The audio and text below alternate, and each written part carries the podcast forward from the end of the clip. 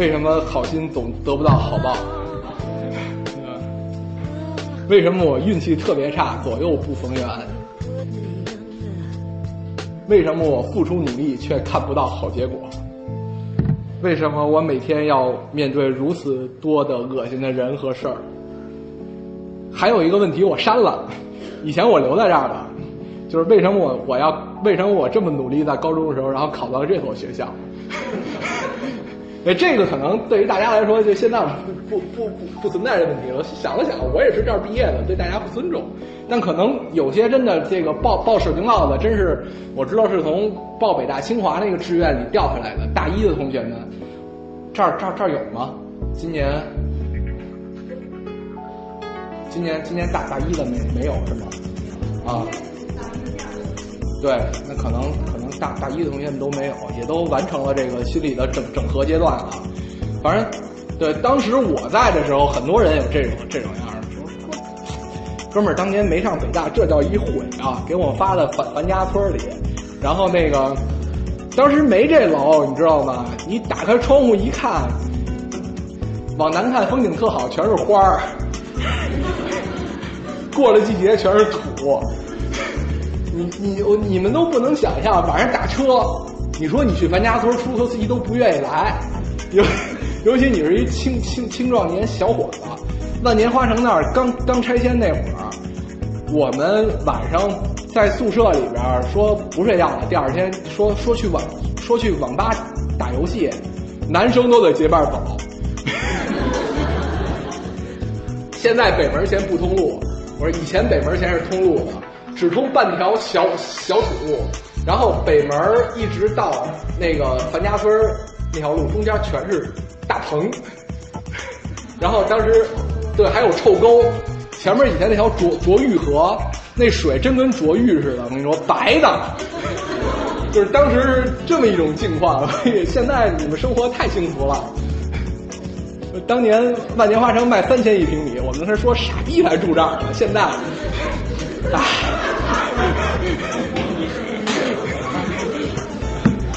时间过得太快了。对，就是这个分享旅行给这个各种人生疑难杂症带来的解药。圣经里边的一开头，旧约创世纪里面一段，起初神创造大地。地是空虚混沌，渊面黑暗，神的灵运行在水水面上。神说要有光，就有了光。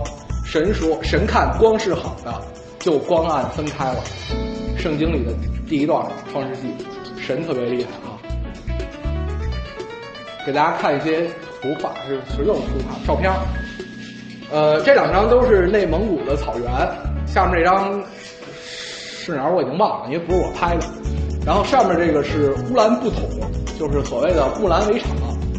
你们到这个地方夏天啊，可以带着相机去那儿看看银河，挺挺好看的。这是在八月的时候拍的大草原。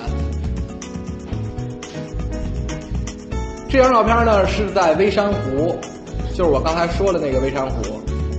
呃，微山湖呢，从微山湖往南的京杭大运河就是通航的，然后。我拍的这个地方呢，就是这个京杭大运河。呃，这两艘船呢是拖船，就是只有前面的一艘船它是有动力的，拖着后边的走。然后这是在微山湖的一个我拍了一个日落，这个正好是微山湖往京杭大运河的出口拍这么一张照片。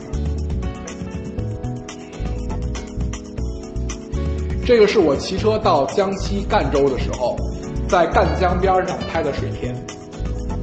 这个是下午六点，然后我当时在那儿的状态就是，你要回来的话，我要再说一说说一嘴英语，肯定都说我是马来西亚人，就是被晒成那样的，都都两年了还没缓过来呢。这两个呢，就是传说中的金沙江，我给你看看金沙江是什么样的，就是呃。在两座大山间，就像一个斧子把这个山劈开一样，中间一条江流过，金沙江。这个是流溪河水库，从广州向北七十公里的南岭的山间有条河叫流溪河，中国最早的水电站之一流溪河水电站就在这个地方。他把这个地方山中间给拦了一道大坝，然后成为这么一个水库，特别的漂亮，就像千岛湖一样，因为它也是有很多个岛嘛。那天我是刚刚台风过境完了第二天，然后骑车到这个地方，正好也算过日落了，那个感觉特别的享受。一是下坡不用使劲蹬，二是你看着边上的这个风景，没有什么人知道这个地方。就是粤北，你们可能去广东觉得广东没什么可玩的，除了吃。其实从广州往北七十公里就是这样的景色。这种景象在路上你们可能偶尔会见到，就是我们经常用一首歌形容它，叫 “Stair to Heaven”，就是通向天堂的阶梯。那个光好像就是从云里边。裂开的云里面洒下来一样，特别的好看，束一束的光洒在你的面前，洒在山上。看这种景需要碰运气。呃，左边这个呢是在过这个金沙江的时候，这个你看那个桥，那桥的这个栏杆全是竹子做的，然后那个整个的那个呃。路中间啊，这个主土之间呢有有很大的缝儿，这个缝儿大概有个这么宽。然后司机开开车过缝的时候，集体闭眼过去了。对，然后就是反正也不太敢看。右边那是月亮石，就好像在一个石头中间 K 了一圈似的。前面有空座位，咱别站上去。对，零零四。没关系，这儿有这儿有空座位，站着听我怪不落的。呃，左边这就是梅里雪山，然后右边的这个这幅图呢就是金沙江。梅里雪山现在上面好多都没有雪了哈，右边这个就是金沙江。然后你看梅里雪山实际上是一个若隐若现的东西，就并不是说你一直都能看见这个这个这个玩意儿的。对金沙江就是这两道山之间的这一个小地方。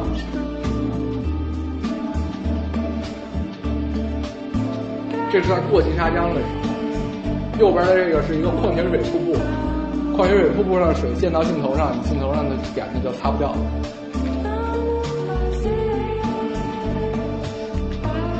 为什么要拿圣经的作为这一段开头？呃。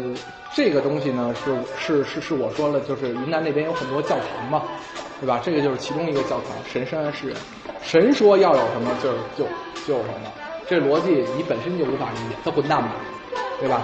我说要什么，我说要有钱，什么都没有，对吧？但神说要有光，就有光了，对吧？这种逻辑你没法理解，为什么？因为你无法彻底理解宇宙的逻辑。你知道那山为什么成那样的吗？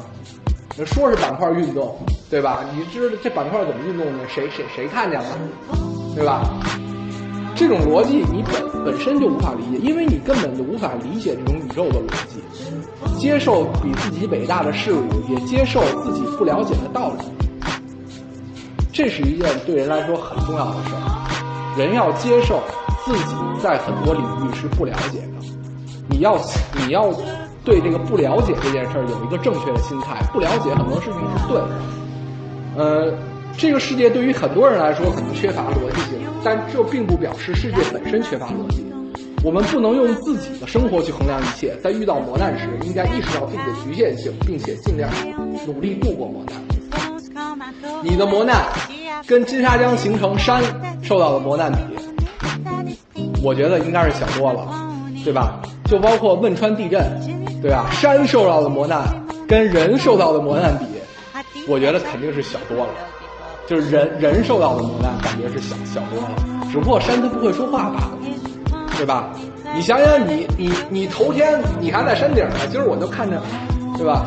那那那种感觉是自然那种力量，庞大力量，能摧毁一切的力量。这种力量比起你生活中。缺其实你走向那些不对或者不好、不开心的力量来说太小了。当你意识到自己这种局限性的时候，你就会啊很好的度过这个。如果这个世界不公平，或者让人无法理解，那么壮阔的景致会告诉我们，壮阔的景致，比如说金沙江大山大河那种壮阔的景致，会告诉我们，世界本来就是如此，没有什么可大逆不道的。宇宙力量可以排山倒海，而人类只不过是小小的玩偶。从壮阔的山河中去了解自身的局限是十分有效的，否则我们就有可能在日常的生活中变得焦虑和愤怒。不只是自然违抗了，连我们生活本身也是不堪忍受的这种重压。这个自然的力量很大，你的力量很小，你天天你去跟生活较劲，有什么意义呢？对吧？这又有什么意义呢？你还不如好好平静的去去过你的日子，去过你的生活，不要天天那么多烦心事儿。我今天我今天穿什么衣服呀？烦！我今天吃什么饭？烦！哪儿那么多烦心事儿？该吃吃，该喝喝，该睡睡，心烦了听郭德纲。对吧？就是你，对对对，听三角龙电台，对，好的。然后，只有让自己的心态平和下来，才能觉得你的生活是平顺的。自然界中广阔的空间，却最充满善意和敬意的提示了我们：如果我们用更多的时间与之相伴。他们会帮助我们心服口服地接受那些无法理解而又令人苦恼的事情，并且接受我们终将化作尘土的事实。为什么叫善意和敬意？我们看看刚才我们看到的这些照片，我我认为啊，它都是美的，它都是非常漂亮的。如果你们有机会去，比如说我说今天我有一个像一个机器猫似的，我给你们一门，你们想过去看看，你们肯定都排着队过去过过去看。这是美的哈。比如说，我现在给你们讲生活的道理，就比如我说大家生活要平静，这是说教，对吧？但是真正你看到这些东西的时候，他是用一种善意，他不说话，然后他而且又能很美，他用这种方法来提示我们：如果我们用更多的时间与他们相伴，与自然相伴，走出这些钢钢筋混混混凝土楼，走出你的办公室。你去走到他们中间的时候，你就会慢慢的去让你心情平静下来，让你接受那些特别苦恼的事情，并且终究接受我们终将化为尘土的事实。什么叫终将化为尘土？就是不管你以后是怎么样的，反正你，对吧？这叫终将化为尘尘土，你要接受这个事实。对，克服你的死亡恐惧。当然啊。这种教育有时候可能不太友善，但是它真的是很有效。这是我二零零八年七月十四号的一段校内日志，你可以看看啊。今天骑车到余杭境内的时候，大概快到了余杭州钢铁厂的时候，一个闪电劈倒了离我大概十米左右的电线杆。这个，当然这个都是不止十米了啊，因为我第一当时就第一个反应就是往前蹬了几下，赶快跑开这儿。以我们当时的车速，如果我们慢两秒，可能就没命了。准确说，我的命还大些。刘畅可能就没命了，就跟我一块骑车的那哥们儿，他在我后边。这个，但是我们都感到浑身发麻，稍微被雷劈到了一点儿。我看到眼前一针紫色，呃，我看到眼前一阵紫色偏粉色的火光，不到一秒，那感觉很可怕。刘畅说：“这是他这辈子离挂最近的一回。”我说：“没错。”关键是挂的还很传奇，被雷劈死，真真 真真的被雷劈死。对你们，你们可能这是说是个乐，当时真吓死我了。你就看到，反正就是这电线杆子被雷劈了，我这就是差点在路上。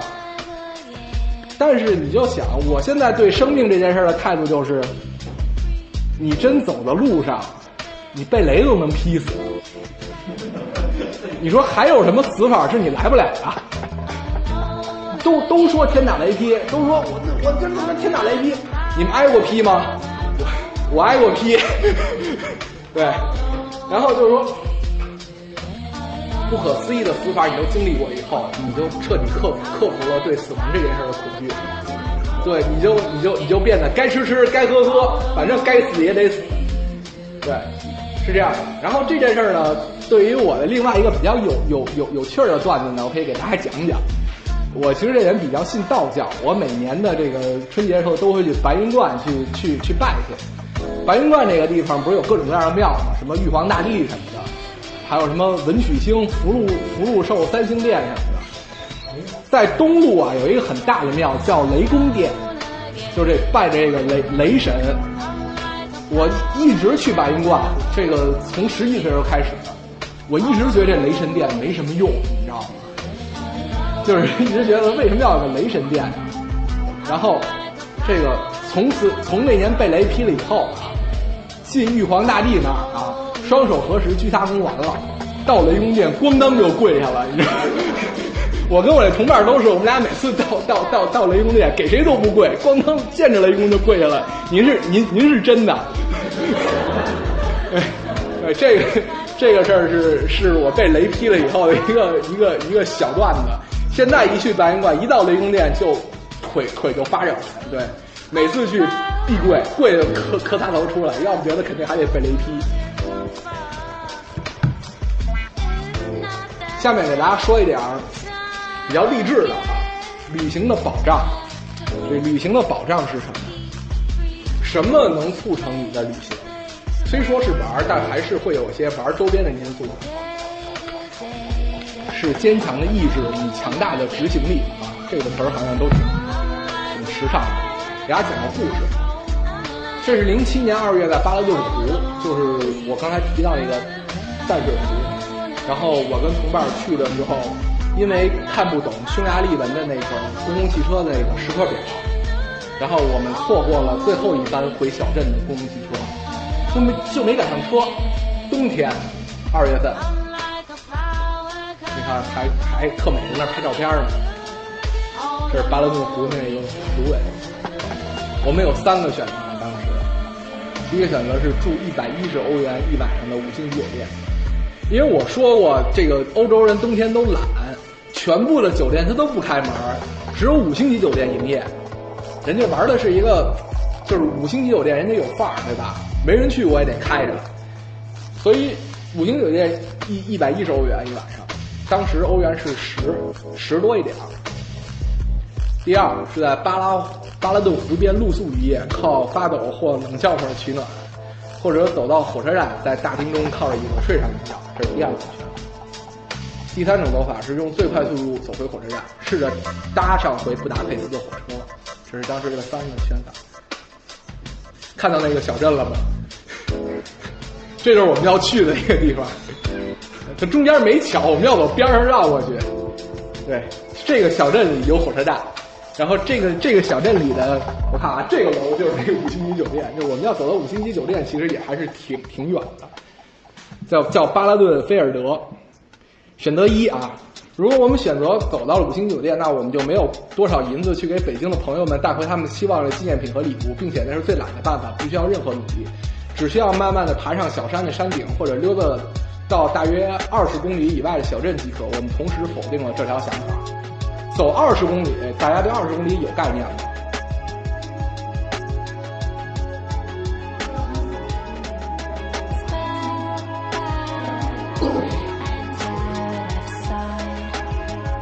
二十公里，一般来说啊，从从这儿走颐和园吧，对，将近是二十公里，对，走二十公里，从这儿走到颐和园，二十公里，二十多公里，二十二十多一点，就是我们要我们要走的路。我们当时就锁定了这条想法。第二条想法是，你看这个这个这个标啊，这不是有个路？那前方一千五百米有鹿出没，这地方有好多野野生动物。对，对。选择二就是匈牙利的这个夜间的温度大概是零度左右，我没有带睡袋，出门因为都觉得能回去嘛，就没没没没带睡袋。但是我们身上衣物但都穿羽绒服，足够我们在外边凑合一宿。但是我们当时看到巴勒顿湖边有鹿出没和灌木草丛地方有熊出没的警示标的时候。我们就放弃了这个想法，因为我们不想因为一夜露宿客死他乡，并且我们也不知道巴拉顿早上第一班回布达佩斯班车的时间。呃，我们知道根据火车的种类不同，我们到布达佩斯可能需要两个半小时到三个小时时间。那样你在外边你在外边住一宿，然后你再回去的话，在外边露宿一宿回去的话，你肯定下边的旅程就没法继续了，因为你因为你在欧洲的旅行签证全是必须得是用 OK 票是机票的一种，这天入境。那天出中间中间的行程你可以安排自由，但是你进入欧洲和出欧洲时间都是定死的，因为他怕你移民，他必须是这种这种机票，所以说我们如果浪费掉一天时间，我们就少来一天，于是我们就否定了这条想法，那就还剩最后一条想法了。看看这个图标还是挺好看的啊，真有闲心。我们必须回答，我们必须面对这些问题。就从火车站到小岛上是坐汽车来的，路只走过一遍。虽说我们不是在野外，有公路可循，但是我们必须仔细回忆来时候所走的路，使自己用最快的速度走回火车站。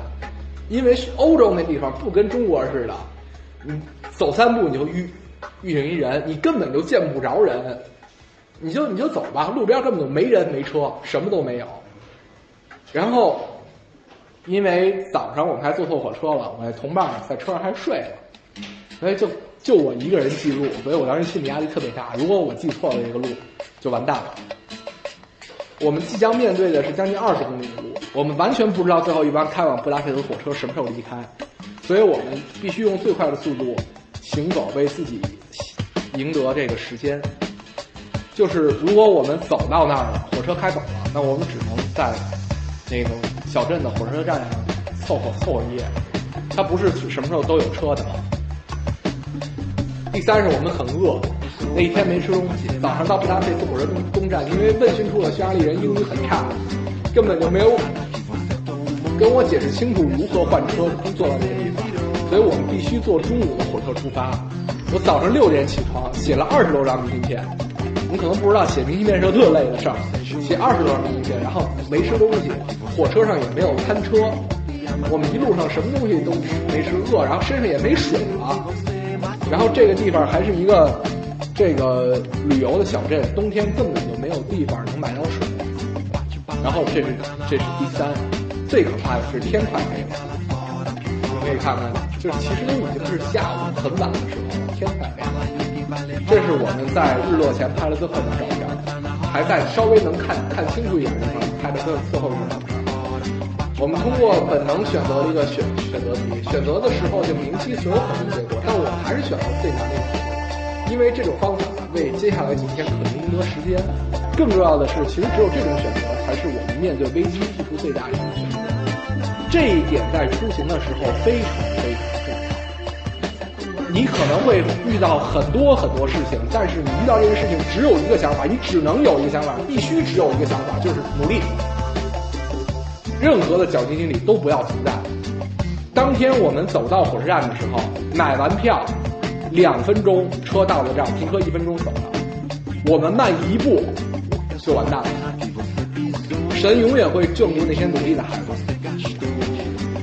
在零九年，在零九年我去厦门的那次，我跟我女朋友，我们两个人在泉州的长途汽车站买的下午一点多的长途汽车票，到福州。我们晚上七点多的火车，因为堵车，呃，回来就是从福州过来的车过不来。咱们几点出发？我们三点多才从福州出发，呃，才才从泉州出发去往福州。我我们两个人分别拿着我们的火车票和汽车票去求那些人，求他们跟我们换票，因为我们晚上要赶火车，没有人跟我们换。然后他都快急哭了。就觉得肯定赶不上了，就绝对是没没没戏了。然后我说没问题，咱们试试。结果到了福州境内的时候，进了福州市，离火车开还有半个小时，福州城外大堵车，进不去城了，怎么办？旁边打了一辆车，跟跟司机说要多少钱？我有。对。对，特霸气，要多少钱我有。十分钟给我开到火车站。那位老哥一听一听这话，骑着灌木桶，你知道吗？就是排水沟，啊，我开过去了。一辆破桑塔纳飙到一百一，送到火车站，我们俩跑步上了车。最后一个最后一对上上上上火车的这个旅客，媳妇儿上车以后都快哭了，你知道吗？就是那种感觉，你们可能没有体会过，但是你们可能在以后出出行的时候会遇到各种各样的困难，嗯，但是遇到各种困难，记住，努力，努力，这个成就感啊，可能你们成就感可能是你们没法体会到的，就是说起来一聊，我特霸气，要多少钱我有，这种范儿，你知道吗？这个其实是一个。很有一次成成就感，这个是什么呢？这是我在骑车的时候，在南岭上，这个也是我的一个教训。在这个中国的这个地理教育上，我一直以为华北平原完了就是长江中下游平原，然后就是一直就是长江中下游平原的。后来走到江西时候，发现有座山叫南岭，这事儿特别的不贴，你知道吗？都都说这个什么江南丘陵地带，你知道吗？这绝对是蒙人的。南岭真不是丘陵，爬了一天山，我那旅伴爬不动了，把这个自己的自行车扔在大巴里边，直接奔奔深圳了，然后给我一个人留在车上了，就我在那不停的爬坡爬坡，特累，上坡六迈，下坡六十迈，你们你们你们你们能想想吗？我走了三个小时的路啊！下坡不到十分钟，就就就走完了。然后路上大挨渣子，然后我就说行，这个叫什么？屋漏偏逢连夜雨，怎么办？换代，一个人修车。就在修车的时候还倍儿有闲心，边修边边给自己拍照片对，这这一趟呢出来之后啊，我这个修修车的手艺啊，这除了这个正跳和拿龙稍微差点劲。一般的事儿都能解决。就这个骑车上班的时候赶上有一次带扎了，然后好几个带带扎了的，我直接就说：“师傅，您工具能使一下？” 直接在边上就把带补了。师傅不好意思收我钱了。在危机在眼前的时候，我们往往没有那么多的时间去周密计划一番。在这个时候，除了相信经验，就是相信自己。大多数喜欢背包旅行人，无论是男是女，在平常生活中都是有一定的意志力和执行力的。我始终认为，自助游是锻炼人意志力与执行力最轻松的行为，因为它本质并不是学习或者锻炼，它也不是讲课，它是玩儿，是娱乐。但是如果你没有意志力、执行力，你所获得的挫败感实际上是与生活的东西错面对困难低头不敢一样。比如说，我他妈真丧，没赶这句话我特别想分享给大家，这是我人生的一个座右铭。有些事我们不去做，结果谁都知道；但是去做，结果可能是你想象不到的。这件事放这不做，不做，不做是最简单的选择，但是做，你就有牛逼的结果。这一段跟大家说一说我旅行这么多年来的心灵的一种体会，为什么我会一直去坚持旅游？然后它的这种给我的这种带来的越来越平静的感觉。江苏有这么一个村庄，它并非旅游胜地，或者说并非旅游地，它是个宁静的水乡，有百年历史，充满故事。它就在喧闹的沪青平公路边，大概三百米。这里有古老的理发椅，理发师傅的牙都掉了，可是手似乎还不抖。八十岁的老人在教七十岁的人画工笔画。在这个地方，周庄同里，那些商业一切不真实都褪去，只有宁静的生活。你们可能很多人去过什么西塘、周庄，那都不叫水乡。给你们看看真正的水乡是什么样的。平常一个屋子院落，这是这个很明显的江南建筑。还有老太太吃一冰棍儿，然后这光膀子在那画工笔画的那个，这是那七十多岁的，还有一八十多岁的老师，对。这是水乡的一个景色，小小小城市。这是我说那个剃头那师傅，我刚进去的时候还还还能剃头，呢，估计剃完了跟这儿牙都没了，照着那儿睡觉。这个是这个齐河楼，以前有有钱人家就这个船就停到这儿。停到这儿以后，然后他们通过这个这个楼上二楼，就直接进家里，就不用过街了，走着就是这么一范儿。这个就是那个八十八十多岁的老人画的画，左边这是李时珍采药图。这样你们也可以看出来，说我出去玩儿人都干嘛？走街串巷进人家从来不敲门，进去以后就跟人聊，聊都特高兴。这些全都是这这画全都是老头自己给我抖出来的。他给自己的书房起名叫晚晴轩。你们想过这样的水乡吗？叫芦须。这地方你们记了，你们也找不着，真的特别特别难找。因为骑车的时候遇上遇上遇上两位上海老哥，其中有一个从上海骑到漠河，然后听我是往香港那边骑，你去去去那边，然后我就去了，我就去了，特别特别特别难找。芦就是芦苇的芦，墟就是废墟的墟，对，你们去百度地图上找找吧。在湖南有这么一个村庄，这是一个由寺庙形成的小山村、小自然村，有错别字不好意思，只有几户人家。从衡山旅游到这里只能包车，盘山路要走上快一个小时。那没有游人，不收门票，没有僧人，就连当地的好心人都不知道我们为什么要去。我们中午到那儿说我们要去这个地方，要去这个这个这个寺方广寺，人家问你们去那儿干嘛呀？闲的，就这这这种。那儿有座破败的老庙，曾经供奉着历史上两位最重要的理学大师朱熹和程颐，所以理学二圣嘛，说了他们俩。明末清初有一个人在这个破房子里住了十年，谭嗣同评价说：“万物朝苏天地属，要凭南岳一声雷。”万物朝苏要要经过他他雷劈，他的名字叫王夫之，这人可能大家在历史课本上学过这个。当年他躲过了官兵的追杀，到深山去读书，就为了弄明白天地是怎么一回事儿。我和住在那里人聊天，他们打开了一把已经生锈的死，让我读到了两块已经裂开的石碑。这个又是敲敲人家门去。现在那那地方是庙，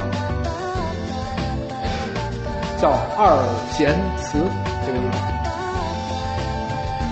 破败了一庙庙门，这是当年的王夫之的隐居之所，他在那儿待待了十年，躲过清兵的追杀。这是庙里边的内景。你看，你从倒塌的柱子就能看出来，这地方其实以前是个店。后来因为塌了，你看这不是还有电电梯吗？因为塌了，所以是这样。这房子后来像这个东西都是后搭的。这是那个残垣断壁上还养着鸡放养，后边。这是拍的那个老剧。这是那两块石碑，讲的是王夫之当年在这儿著书的经过。啊，这是其中一块，它这碑是横碑，还有一块碑我没写在，我没弄在上面。这个东西它放在放在一个这个。就这个房子里，这个房子里面，这个房子是他们现在存放他们的农具，什么这个给这个骨脱脱脱皮儿的那些机器，放在那个里边，在那个墙上这块石碑，我把它照下来回去简单的读了读，就是讲的是王夫之隐居在这儿一个经历。当我到这个村子的时候，回来之后买了几本王夫之的这个著作来看啊，突然明白了很多事情，就是一个人。他当他面对这种这种国家的更替，其实是信仰的改变的时候，他为什么要选择在这么一个地方，在这儿执着的研究十年东西，最后成为一个大家？我不是说让大家说也去到山里去隐隐隐居去，我觉得这个就是我们很多人都要面临一种困惑，就是成长会有很多困惑。当我面对这种困惑的时候，有多少人能真正踏心去想想？我把我身边全部的与困惑有关的东西都剔除，把自己到一个冷静的环境里面去想想我的困惑是怎么回事儿。这可能是包括我在内的所有现代人都没法去完成的一件事儿。王夫之做成了，所以他很伟大。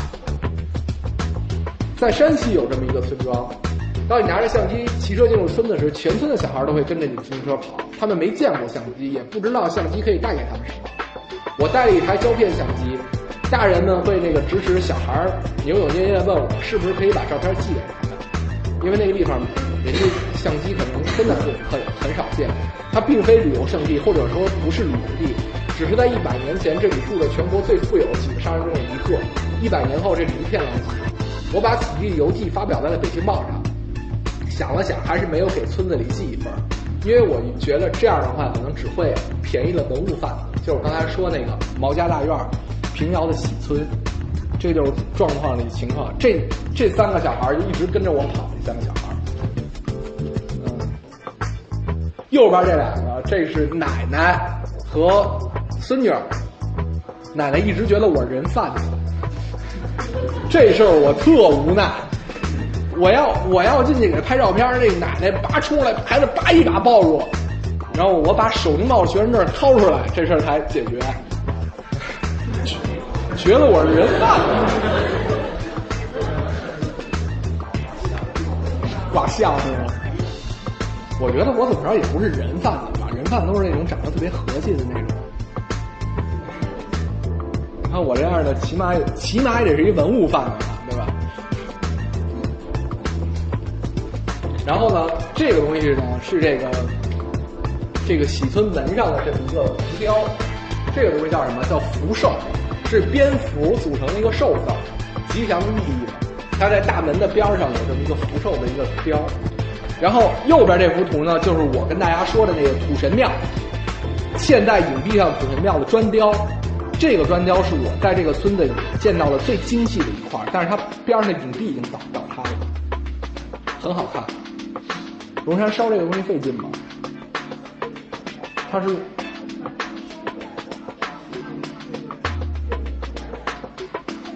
就是先烧完了，然后再抠是吗？现在这一个东西得值多少钱？给我估估价。干粮是吧？这个东西叫什么？叫柱础。柱础就是以前我不知道这叫柱础，管它叫墩子，就是放在柱子底下的，起到一个防潮防震的作用。然后这个柱础呢，也是很好的这个这个叫什么装饰品？你看这个柱础就是岁寒三友，就是什么梅兰竹，岁寒岁寒三友。然后这个上面有一个福字嘛，两千五百块钱一个，他们有人卖这个。就当地的那个，就住在这儿人卖两千块钱一个，贵吗？不止是吗？是吗？当时，啊，啊，哦，就是说。这个东西，当时我听到他们拿浓重的山西方言，因为我家里面就是我姥姥他们都是山西人，我听得懂他的方言在说什么。他们以为我是文文物贩子，说这个东西跟我说，就是他们就是说，如果他要要的话，两千五百块钱给他，两千五百块钱一个这个。当然现在可能涨价了啊。那或许最好让文物贩子不知道这事儿，这也是我为什么没有把《北京报》寄回去的原因。这个就是这个一个爷爷和他的两个孙女儿，右边两个孙女儿，对，想起了春哥嘛。江西呢有这么一群村庄，你可以说它是村庄，因为他们这个距离足够远；你也可以说不是村庄，因为每一个村子的村民都住在一个院子里面，就一个屋子。古老的客家人保持着客家的传统风俗，老人很少出门，尤其是女人。当你走进他们的院子时，提起北京，他们很多人还会说起毛主席。他们的房子已经住过了四五百年，有些还在，有些已经塌了，但是他们依旧在那里，因为贫穷。我觉得也是因为那儿真的很漂亮，是客家的围屋，在江西国道边上随便就能看到的个，被水环绕的。这个地方叫龙南，也不是什么旅游地啊。不太流行的一个地方，山间的围屋，这是他们的水田，稻稻田，一层一层的。这个就是围屋里边，这个是猪圈，然后这个呢是这个围屋呢，以前这个客家人为了防御外族入侵，他会有这种箭楼，现在这个箭楼都倒倒塌了。这个客家的老人呢。就是去了以后，他只有一个人在家。他想让我去他们家里喝茶，但是因为客家话是中国最难懂的方言，我就没听懂。然后说了半天，他才跟我说喝茶，然后我才我才听明白，但是我还是不敢留，因为你在山里边骑车，天一大晚的很危险。然后你看这件衣服，你发现它是喇叭喇叭口的，袖子是喇叭口的，特别好看的一件衣服，这个老人自己做的。我觉得这种衣服你们可能在什么什么江南布衣什么的没戏，对，都没没有。我每次回忆我的旅行，看到这张照片的时候，心情都特别的好。有一个客家老奶奶曾经请你喝茶，嗯，有意思。这就是那囧嘛，这边上的那个就是另外一个倒塌的这个镜头，这个就是一个比较完整的，就这样客家的民族，这四周围都是这样的。这个叫武当山，南武当，没听说过吧？长得特别怪，长成这样，长得特别像一根根的中指，所以我每次看这山，尤其是走到这儿的时候，都觉得他在骂我。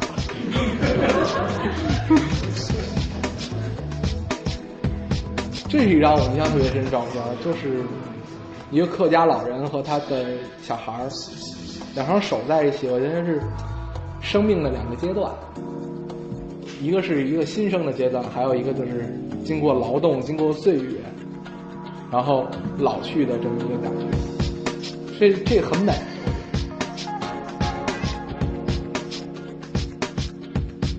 然后进入到咱们这个尾声了，尾声是什么？就是旅行的这个最重要的一点是什么？是寻找生活之乐。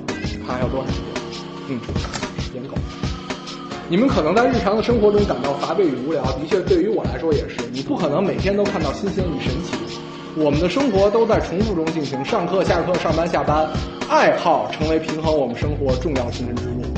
你也许爱玩网游，也许爱看电视剧、抽烟，沉迷于夜店的夜生活，也也有人告诉你们这是不好的，你大概也知道。但是除了这些，你真的会感觉到无事可做，对吧？好多人都觉得我太无聊了，我连看十集《生活大爆炸》，看完了还是挺无聊的。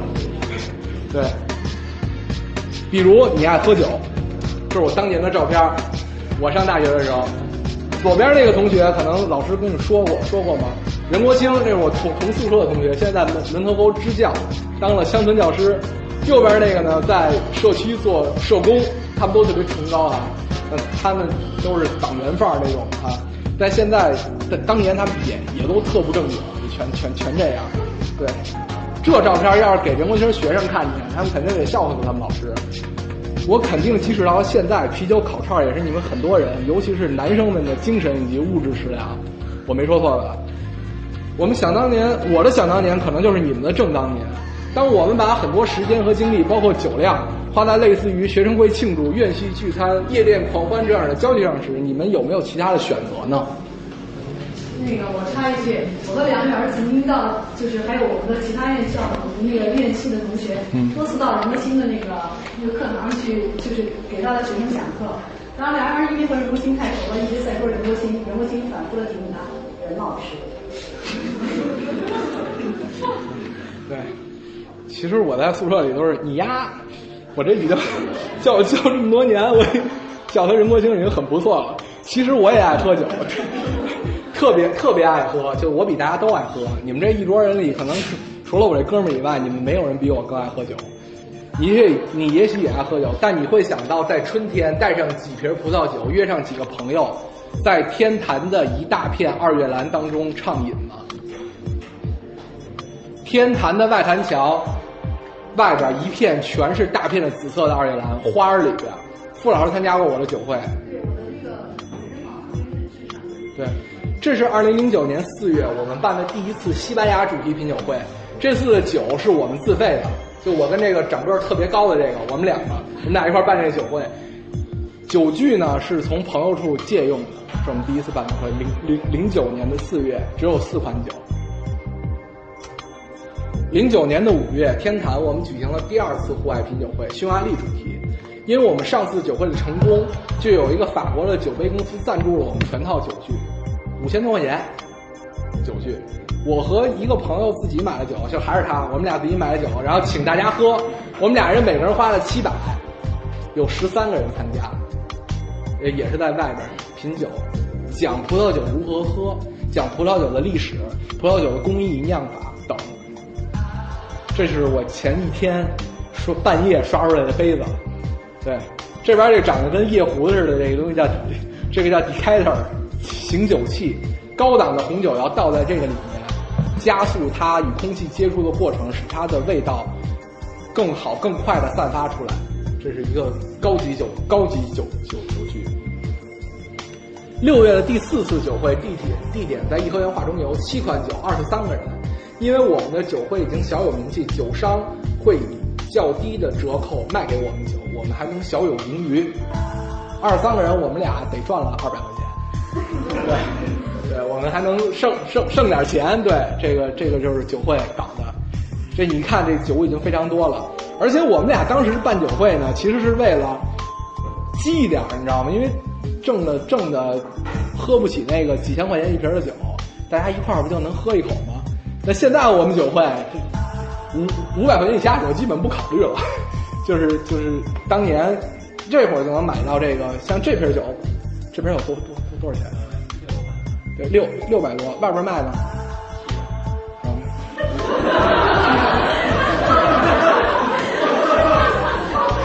你就撕我脸吧！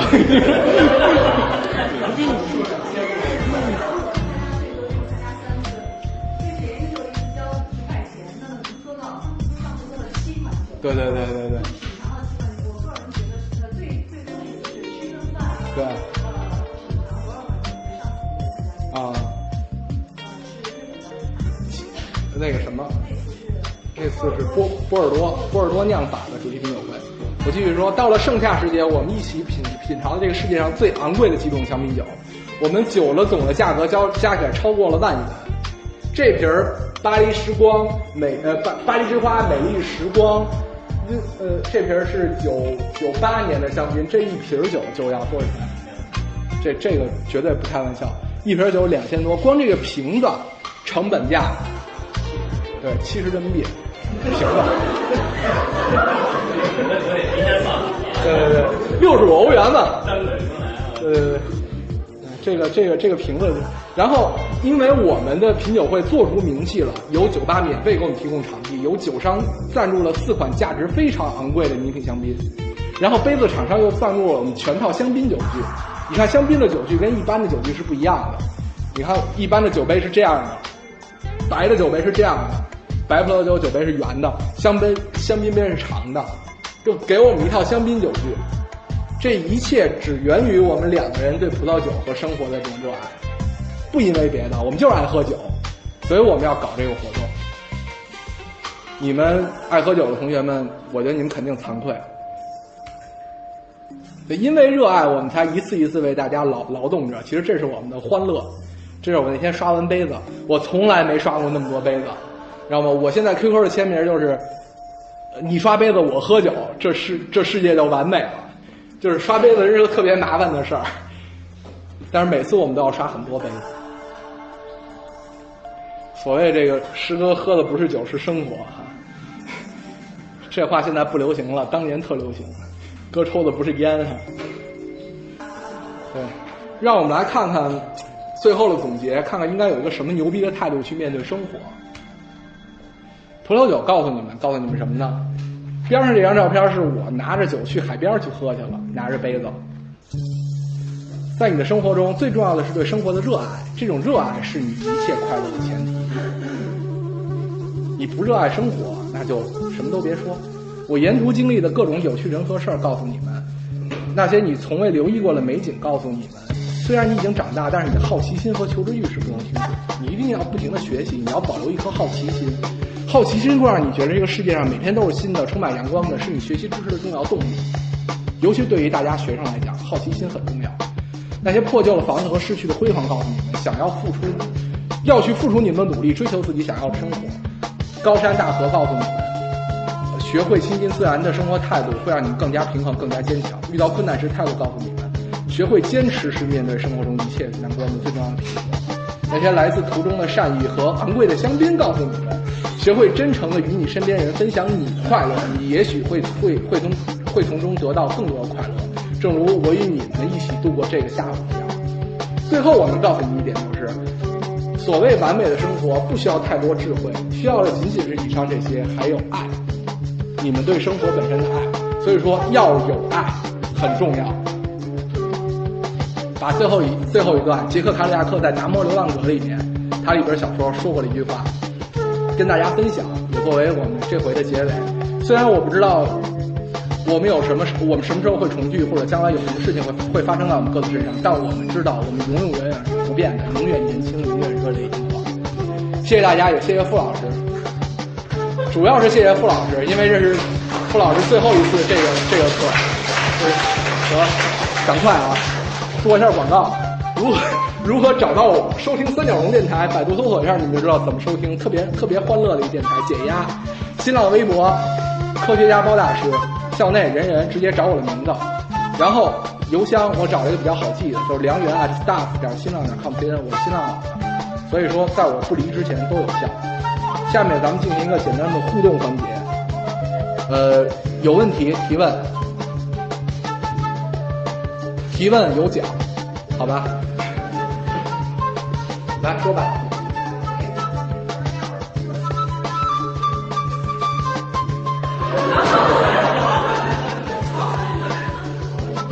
个人建议，女孩骑自行车要跟车队走，车队里男孩一定要会修车。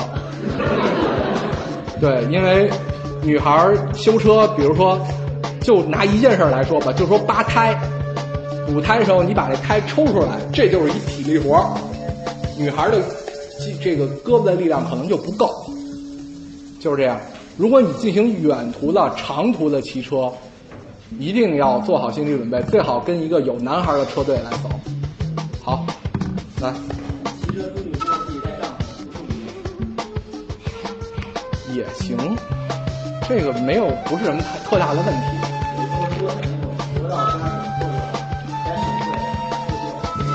呃，只要你不被城管驱逐，就没人管你。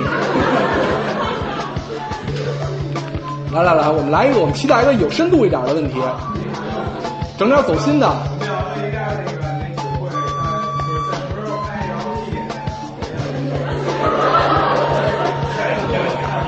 你这样吧，你既然问到这儿了，我给你呃，四月三号有空吗？呃，清清明假期第第一天，有吗？不好说啊。我们在天坛办一次酒会，我免费发你 offer，你来不来？只要他站起来了呢，其他人不打折，没办法。你去不去？不去我就给这两位同学机会了。刚才刚才站起来这两位。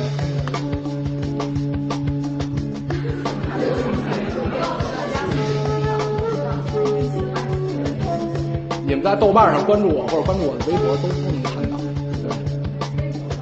对，对，微博爱的科学家包大师嘛，想去吗？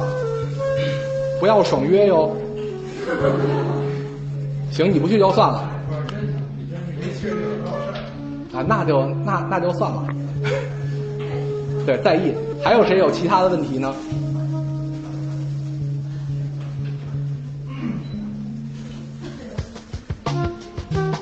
行了，那我今天就到这儿了。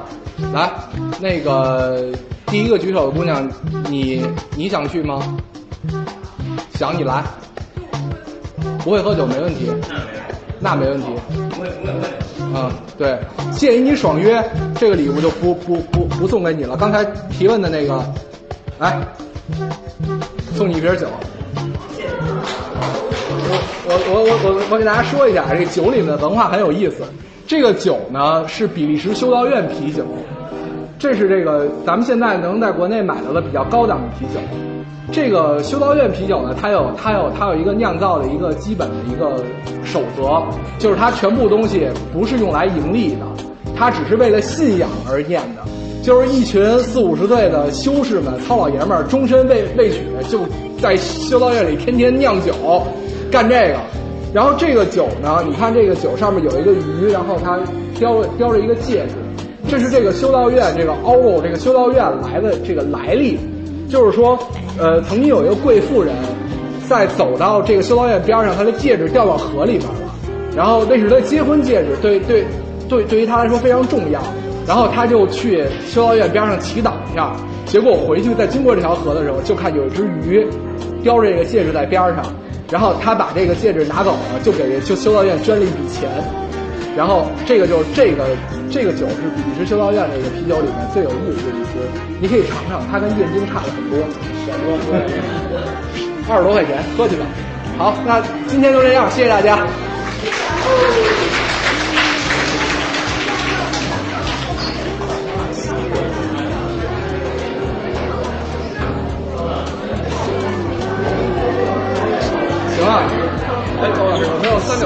角龙的纪念品？三角龙还有吗？特意来听的，哦，王璐介绍一下，特意特意来听。